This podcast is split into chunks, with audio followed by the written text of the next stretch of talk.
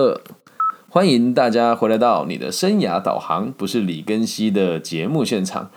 那今天这一集要制作的时候呢，其实我也是犹豫了一下下，对，因为大家都受到各个地方不同的朋友的这个支持与这个反对哦，所以这一集我们的题目叫做是善恶就在一念之间哦。会制作这一集原因是因为我最近 就不小心公开评论，也不能讲公开评论，就是一开始的用意并不在要让大家关注这个议题，可是后来大家一直。很关注这件事情，就到连到今天都还有那个呃，有一阵子没有联系的男生朋友。那他当初的工作也是因为我帮他写推荐信，他才录取的嘛。他跟我，他竟然跑来跟我讲说：“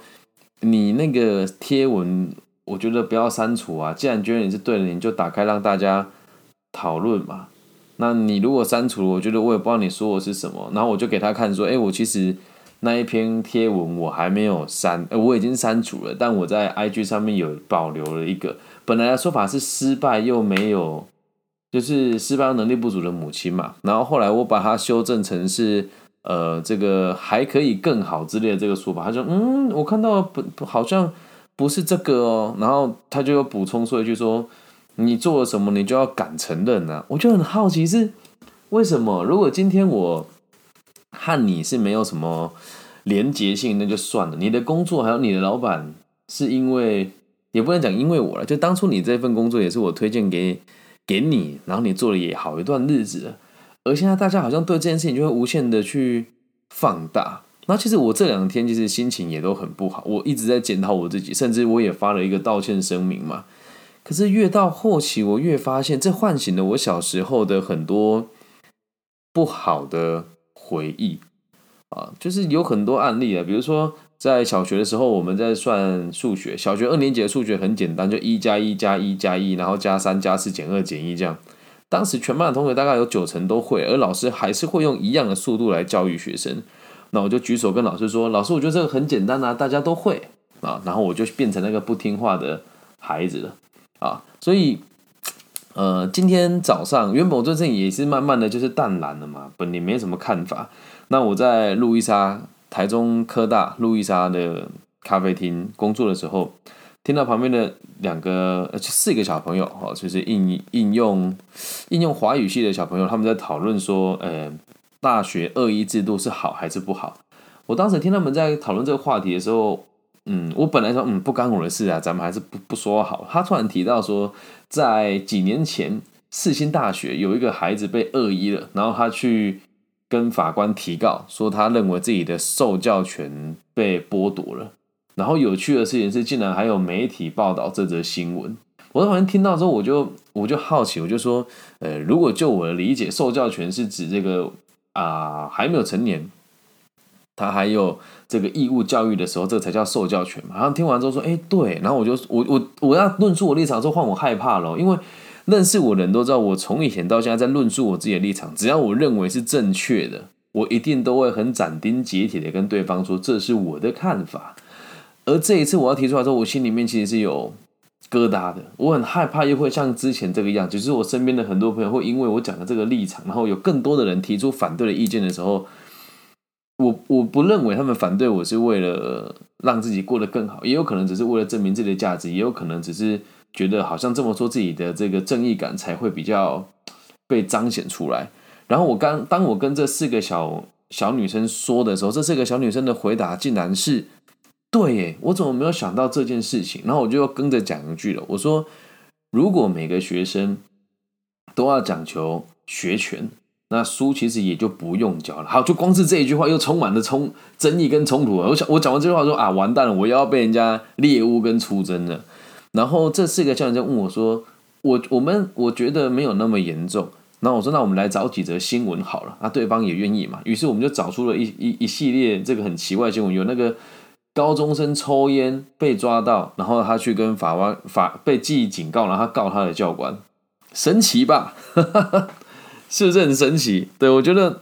我觉得很妙。然后我就跟他讲，我我就跟他讲，就说那你看了，如果这件事情每个人只要被老师刁难，或是本来拥有一个公平的平和制度，那只要任何一个人提出他反对，就可以去挑战这个体制的话，那我们不就什么书都不用教了吗？而他们是认同我的看法的。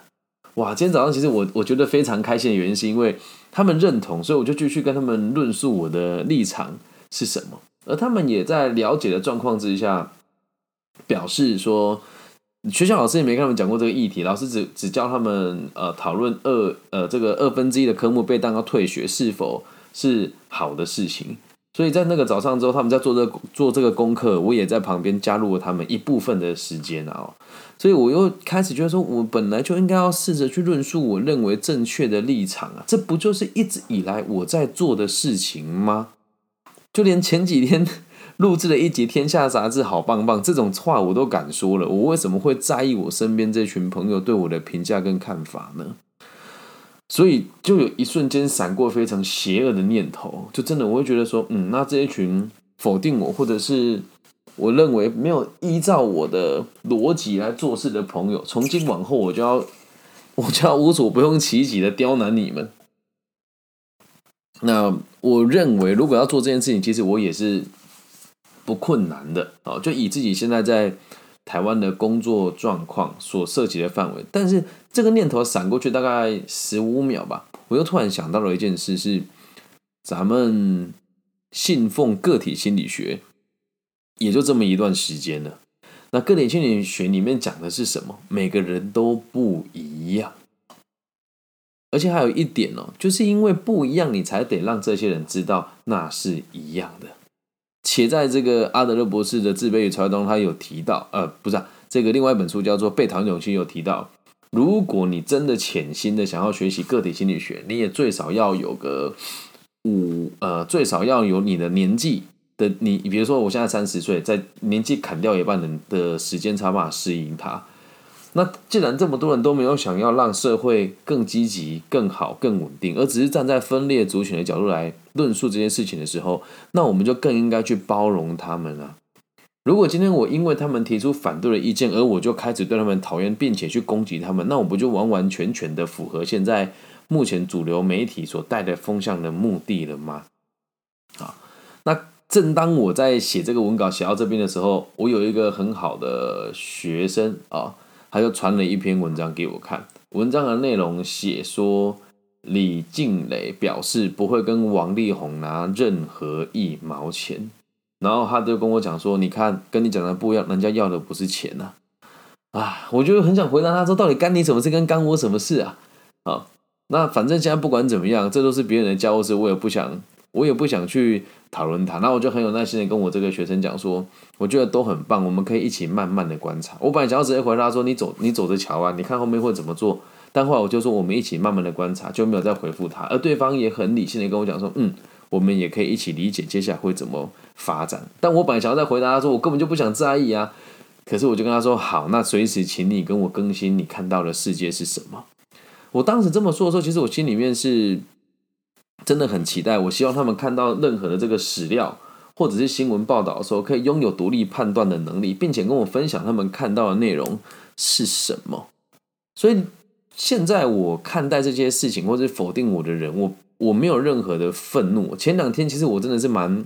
蛮难过，我就觉得哇，我对你们这么好，你们怎么可以这么对我？这就是没有做到。课题分离嘛，而我们现在讲为什么当时我的感觉会有点低落，所所有的这个所谓的负面的情绪跟感受，都一定是来自于你的目的和你的行为不一致哦。就要回到个体心理学里面的优越目标里面的这个解释哦，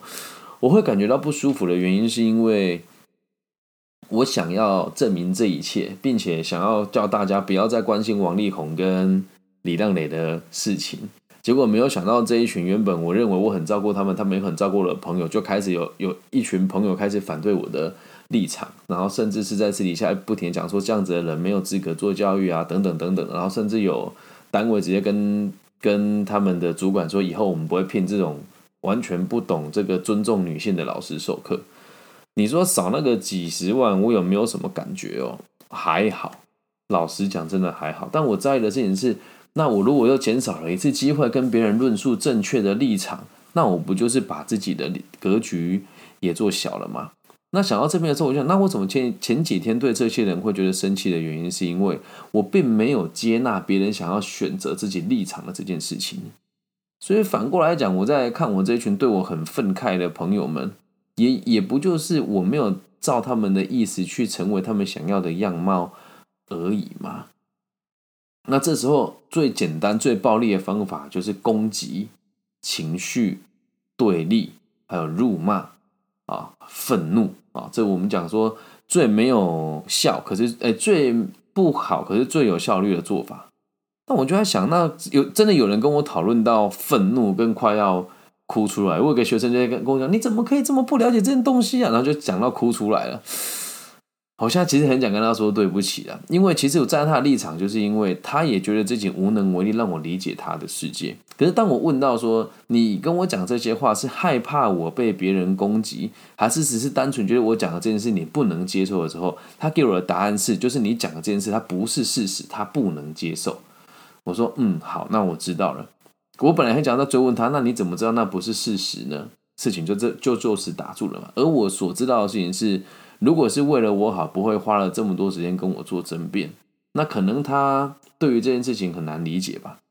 那同时就有人跟我讲说，说我在那一集节目里面提到说，呃，来关心这个时事的人，多数的社交呃社经地位跟收入都比较低一些些。但如果你把整节听完，因为就又有人把这一集拿去断章取义嘛，那这一整节内容其实是呃刚好来反对我这个意见的朋友们的收入跟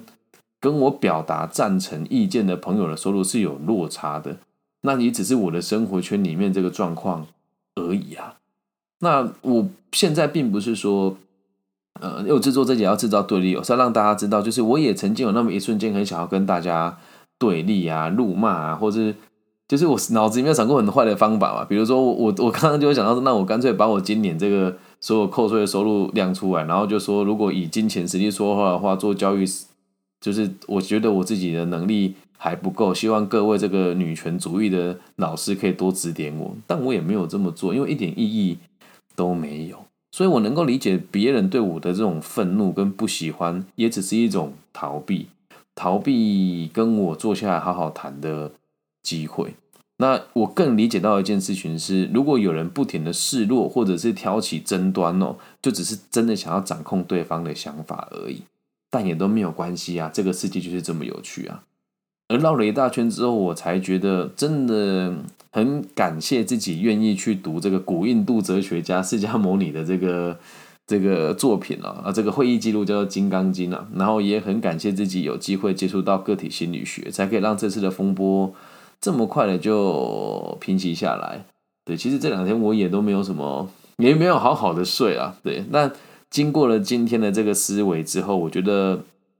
心情平复很多，然后也希望大家都可以不要再关注这件事情了，真的跟我们一点关系都没有。Oh my god，对。然后如果再退个三百步回来讲哦，这一切的一切也都是。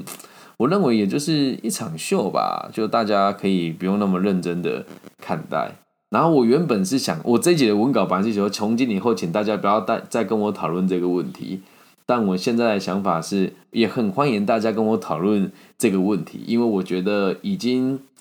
呃可以去倾听大家各自的想法，包含别人说觉得我是一个藐视女性的人。那如果你有意愿的话，我也可以解释给大家听。我会不厌其烦的解释自己的立场。那以上就是这集全部的内容喽。希望大家在往后遇到你的、你的观、你的观点看群众不一样的时候，我也像我也希望你可以跟我一样，好好的捍卫你自己的立场。那不要因为你身边的多数人，或是你很深爱的多数人都否定你的立场，你就也跟着改变你原本的看法。能够理解吗？在不伤害彼此的状况之下，本来就该坚持自己的立场跟自己的想法。OK，所以善跟恶哦就在一念之间。那也希望在这一集节目播出之后，所有对我有这种恶意攻击性，或者是又想要拿这个话题做文章的好朋友们，我只能跟你讲说，我也会继续的跟你们一起讨论这件事情，然后也是做出一个善意的。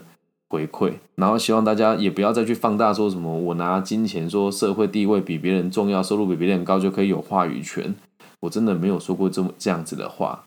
对我还是要让大家知道，关注你自己越多，你的生活就会越好过。好了，以上就是这期全部的内容啦。现在心情真的释怀很多，那也期待大家可以在这个不同的频道上帮我分享、按赞加订阅。那如果你也听了之后有一点心得啊，希望你可以通过各种不同的平台回复给我。那如果你是大陆地区的朋友，个性比较害羞，可以加入我的微信，我的微信号是 B 五幺五二零零幺。最后的最后，也要邀请大家在节目结束之后，找一个让你可以舒服的角落坐下来，祝福这个节目里面的每一个人，然后在散落在世界各地的每个听众，包含你，包含我，都可以平安、健康、顺心。期待我们的节目都可以让社会有更稳定的可能性。我爱你们，拜拜。